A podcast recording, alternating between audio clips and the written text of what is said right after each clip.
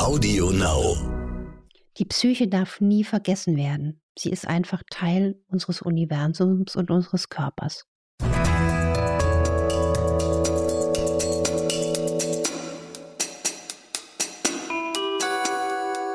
Dr. Anne Fleck, Gesundheit und Ernährung mit Brigitte Leben.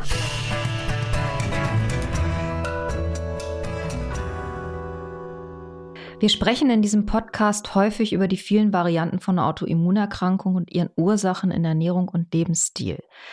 Aber auch die Psychologie hat ihren Anteil und dessen Bedeutung erfährt zunehmend Anerkennung. Warum entwickelt ein Mensch chronische Entzündungen wie bei Rheuma oder Hashimoto oder Morbus Crohn? Schmerzt ihn da innerlich etwas? Kompensiert sein Körper durch Entzündungen? Das ist ein spannendes Thema und das schauen wir uns heute genauer mal an. Wir, das bin ich, Dr. Anne Fleck, genannt Doc Fleck, Präventiv- und Ernährungsmedizinerin und Maike Dinklage von der Brigitte Leben. Das ist das Coachingheft mit Anne zu bestellen unter www.brigitte.de Schrägstrich Brigitte-Leben. Das Stichwort Anne heute für den Podcast ist Psychoneuroimmunologie. So heißt das noch relativ neue Gebiet der Medizin, das untersucht, wie sich unter anderem zum Beispiel Stress, Ängste und Depressionen auf die Zellbiologie niederschlagen. Demzufolge sind Immunsystem und Stress eng verbunden, also akuter Stress, aber auch früh empfundener, etwa in der Kindheit. Lohnt es sich aus deiner Sicht, dass der Blick zurückgeht auf unaufgelöste Konflikte, wenn wir eine Diagnose kriegen, die eben im Bereich Autoimmunerkrankung liegt? Und würdest du immer solche Patienten und Patientinnen ermuntern, da genauer zu gucken, wenn sie selber bei dir in der Sprechstunde den Verdacht äußern, dass die Krankheit auch eine Manifestation alter Konflikte sein kann? Sein kann auf jeden Fall. Also bei gerade Autoimmunerkrankungen kommt ganz viel zusammen. Man darf es niemals nur auf die Psyche schieben. Da sehe ich ganz klar Zusammenhänge. Es gibt eine genetische Disposition. Es gibt mit Sicherheit auch ein Problem im Darm, weil der Darm, dort spielt sich ja quasi das immunologische, quasi der Kampf ab. Da gibt es eine Störung. Und wenn dann noch quasi eine emotionale Brise eines Traumas oder eines Konfliktes dazukommt, dann wissen wir eben aus der neuen Forschung, dass die Psyche, das Immunsystem massiv reguliert und beeinträchtigt. Es gibt ja sogar Studien, die gezeigt haben, dass gerade bei rheumatischen Erkrankungen ganz oft ein, ein Missbrauch vorliegt. Als ich diese Studie mal gelesen habe und kräftig geschluckt habe, ist mir klar geworden, wie wichtig das trotzdem auch gehört zu hinterfragen. Denn ich finde, es hilft jedem Patienten weiter, wenn er versteht, warum könnte das oder dies passiert sein und da muss man natürlich auch sehr vorsichtig sein. Man möchte ja auch jetzt in der Sprechstunde nicht tragende Seelenwände abtragen. Aber es macht wirklich Sinn, für sich selbst zu fragen, gibt es etwas, was mich emotional traumatisiert hat? Also es ist sehr oft leider Missbrauchsthemen, seelische und körperliche Gewalt ganz oft, also gerade auch bei Frauen, das Thema Missbrauch sexuell in, der, in dem Korrelat habe ich oft gesehen in der Praxis. Und was ich auch sehe, dieser Typus des sehr sensiblen, des sehr durchlässigen und auch eher ängstlichen Typus, der als Patient oder Patientin vor mir sitzt, grundsätzlich frage ich auch die Patienten, wie war denn ihre Geburt? Und da habe ich Beobachtungen gemacht, dass wirklich diese Geburt an sich oder auch, wenn man noch Eltern hat, mal zu fragen, sag mal, wie war das eigentlich mit meiner Schwangerschaft? Kann sein, dass die Mutter von der Treppe gefallen ist. Man weiß das gar nicht. Ein riesiger Stress für Mutter und werdendes Kind.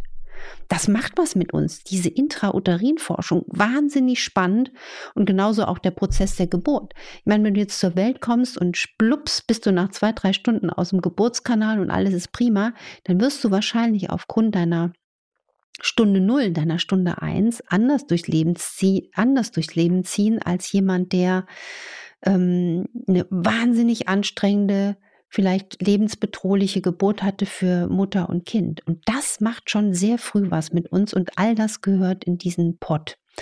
Und trotzdem nochmal einen Schritt zurück. Es ist immer sinnvoll zu schauen, gibt es eine, eine seelische Narbe, etwas, was mich beeinflusst, was mich stören kann. Und trotzdem ist mir immer wichtig der Blick nach vorn. Immer der Blick nach vorn. Also vergeben, verzeihen, auch um seiner selbst willen. Ganz wichtig. Hast du es in deiner Praxis mal erlebt, dass jemand gesagt hat, ich äh, äh, mache eine Psychotherapie unter dem Aspekt, ich möchte gerne wissen, woher meine Autoimmunerkrankung kommt und dann tatsächlich auch was gefunden hat, was ihm nachhaltig geholfen hat? Absolut. Und ich freue mich ja schon, ich habe ja so einen wahnsinnigen auch Fragebogen, den meine Patienten ausfüllen müssen, bevor sie da quasi in die Sprechstunde kommen. Ich habe den mal gesehen, 20 Seiten mhm. sind es, glaube ich, locker, oder? Ja, also da steigen dann vielleicht auch manche aus. Ich will das gar nicht. Ähm, da gibt es natürlich auch ein Kreuz, in psychotherapeutischer Behandlung und wenn ja, warum?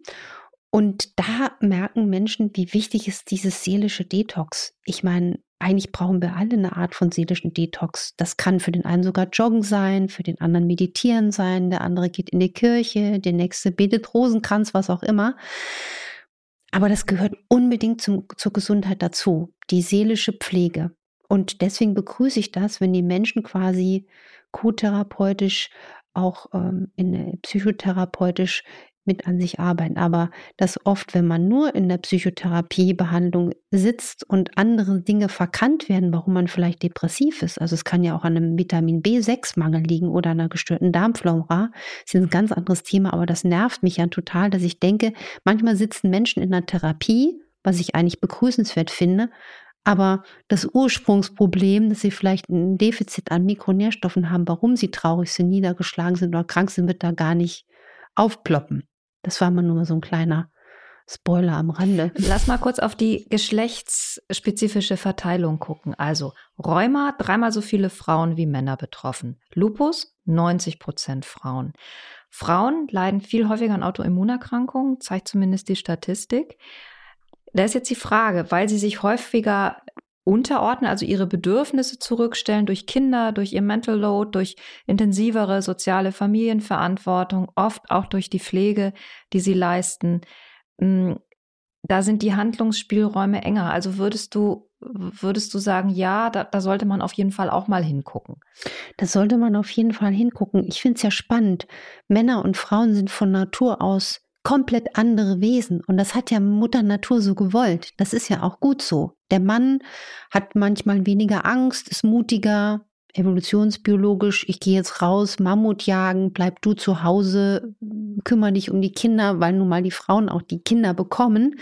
Sind ja auch Frauen von Natur aus fürsorglich, ängstlicher, dominiert, schlafen deswegen auch leichter. Warum haben Frauen oft so ein Schlafproblem oder weil sie einen leichten Schlaf haben? Weil Mutter Natur das ganz clever so eingerichtet hat.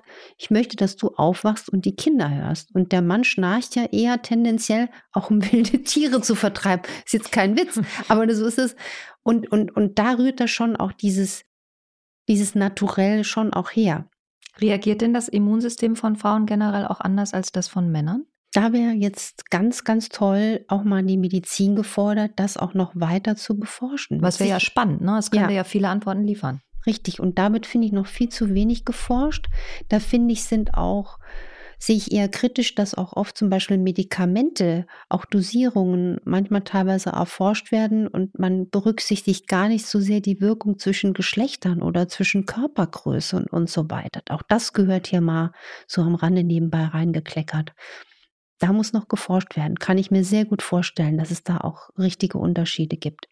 Gibt ja auch viele Erklärungsansätze, die dann eher so ein bisschen in den Bereich der Esoterik gehen, aber wenn man kurz drüber nachdenkt, vielleicht auch gar nicht, auch gar kein Aber, durchaus Sinn machen. Hashimoto zum Beispiel, da gibt es ja die These, dass das Ausdruck eines Energiestaus ist, so in der, im, im Bereich der ähm, Schilddrüse. Wenn wir unsere schöpferische Kraft zum Beispiel nicht ausleben oder gegen unsere eigenen Bedürfnisse leben, dann kann sich einfach die Energie an bestimmten Bereichen im Körper stauen und da auch entzündliche Prozesse auslösen. So zumindest die Theorie oder ist, ist, das, ist das für dich Unsinn? Ich bin ja ausgebildet in TCM, also traditionell chinesischer Medizin und Akupunktur. Und dort hat man ja, das ist ja eine Jahrtausende alte Medizin. Übrigens in China studieren die Medizinstudenten klassische Medizin und TCM. Das ist etwas, was ich mir auch wünschen würde. Klassische Medizin, Schulmedizin und was gibt's denn da sonst noch an modernen guten Sachen? So. Und da ist die, die, die, die Erklärung, dass Krankheiten entstehen durch eine Energieblockade. Also wie beim Autostau. Da staut sich was an, da ist was blockiert und deswegen gehört das mit ins Boot und aufgrund dieser Energieblockaden, die ja nachweislich durch Akupunktur gelöst werden können, kann man dann natürlich auch nachweisen, dass da ähm, was dran ist. Und deswegen, klar, wenn etwas nicht in Balance ist, das hatten wir auch in einer spannenden Folge zum Thema Ayurveda, die genau das auch berücksichtigt, die Ayurveda-Lehre. Der Körper muss in Balance sein. Körper, Seele, Geist. Nur das hilft Krankheiten verhindern und Krankheiten überwinden. Das ist jetzt egal, ob das Hashimoto ist oder Rheuma ist oder ein Reizdarm ist. Du siehst ja als äh, Rheumatologin oder Immunologin sehr viele Menschen in deiner Praxis, die Autoimmunerkrankungen haben. Du sprichst ja auch viel mit ihnen und lernst sie kennen. Glaubst du, dass es eine psychologische Disposition für Autoimmunerkrankungen gibt? Wenn ich jetzt so meine Autoimmun, meine lieben Schafe aus der Praxis so auf meiner Herde da gucke, dann würde ich schon sagen, dass es oft eigentlich so zauberhafte Menschen sind, sehr, sehr durchlässige Menschen, sehr sensible Menschen. Ja, da geht einfach eher was rein in den Körper. Oft Menschen, denen es nicht gut gelingt, sich abzugrenzen. Also es ist ein Wort, was ich zum Beispiel gar nicht kannte. Was ist Abgrenzung? Das hat mir meine Doktormutter äh, übrigens beigebracht in der Sozialmedizin. Was das ist, mal bedeutet, dass du, dass die Grenzen nicht so ganz klar sind. Und Autoimmun bedeutet ja auch, dass die Grenze des gesunden Immunsystems überschritten wird.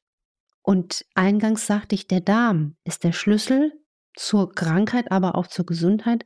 Und klassischerweise haben die Autoimmunpatienten auch ein Problem mit der Darmschleimhautbarriere. Also es ist interessant, dieses Problem der, der, dieser gesunden Grenze.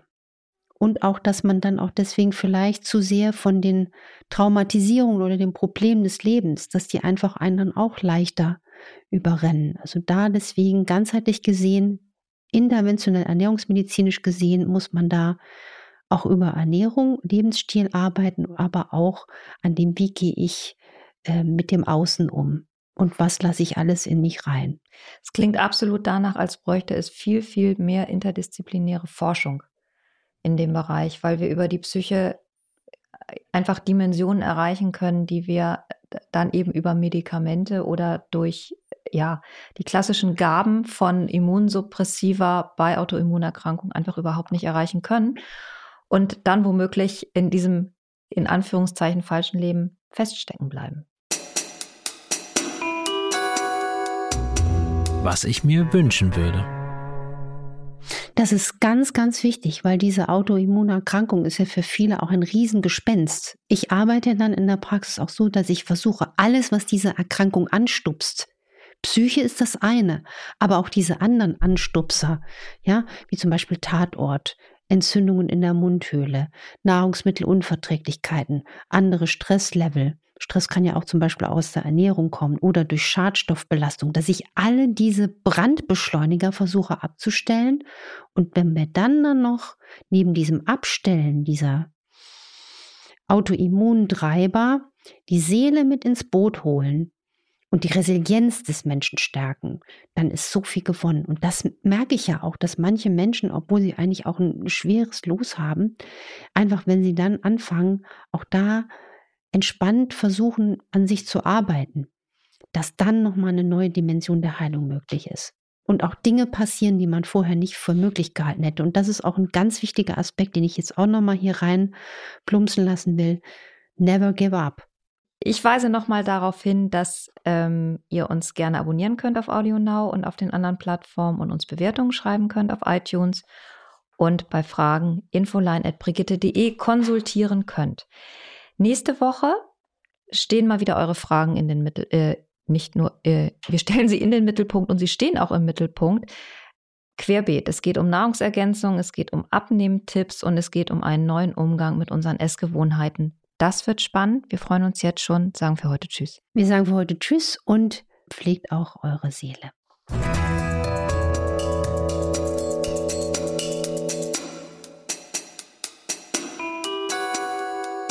Dr. Anne Fleck, Gesundheit und Ernährung mit Brigitte Leben.